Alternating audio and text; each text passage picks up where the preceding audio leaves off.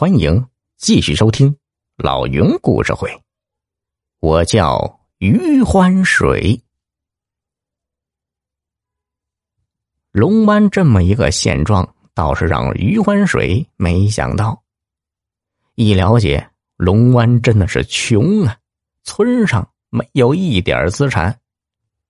龙湾老百姓靠种植水稻为生，由于地势低洼，经常是遭水灾。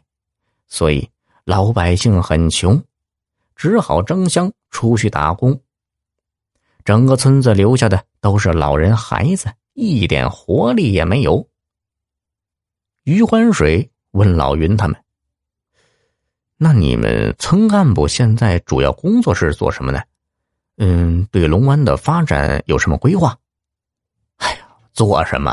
哎呦，宣传党的政策。”呃，调解邻里纠纷，防火防盗，其他事我们想做也做不了啊。规划倒有，嗯，比如说修路，我们也知道啊，要想富先修路，可就是没钱呐。说到修路，余欢水这次来已经深知龙湾这条破路的危害，于是说道。哎呀，龙湾村这条路真得好好修修了。这路要修好，估计要多少钱呢？老云说：“嗯，我们几个村干部测算过好多次了。呃，这七公里长的路，修水泥路的话，那得要好几十万呢。我们想都不敢想啊。可就是简单的用石料填实窟窿。”呃，整平路面这老百姓自己出工不算，就单材料还有运费也得五万多。那我们就先填实窟窿，整平路面没钱我们就发动群众集资。五万多不是一个大数字啊，分摊到九百村民的头上，一个人也就几十块钱呢。老云是感慨道：“哎呀。”这说起来容易，做起来难呐。我们曾经集过一次资，修出了这条简易碎石子路。当年我们集资，那是说破了嘴皮子，可是就是有人他不愿意呀。上面又不许强行摊派，结果钱不够，哎，路修的简单的些，这不，没几年时间又破损的这么厉害了。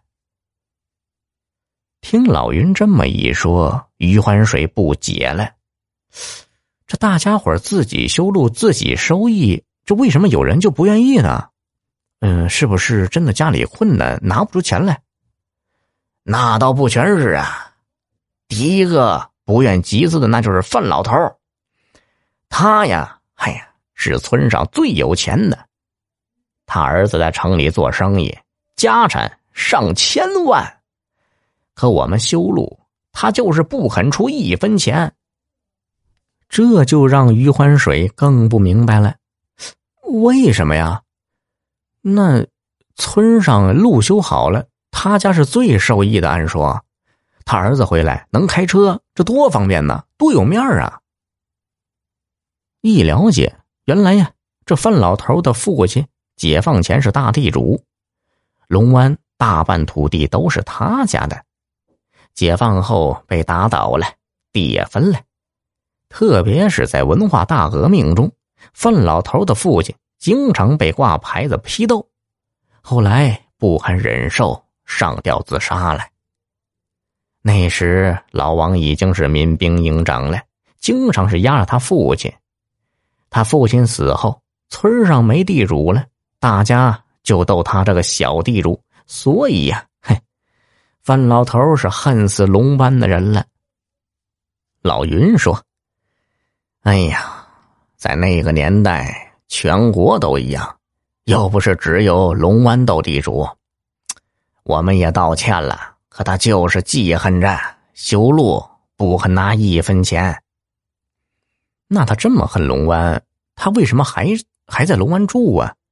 既然他儿子发达了，干脆跟着儿子到城里享福去得了呗。”嗨，他不愿意呀，因为他祖坟在龙湾。他认为，嘿，有他老祖宗保佑，他儿子才能发达，所以呀，他一个人坚持要在这儿守护着祖坟。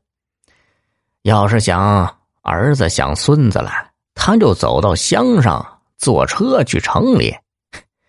这老家伙今年七十八了，身体呀好着呢，嘿，越活越滋润。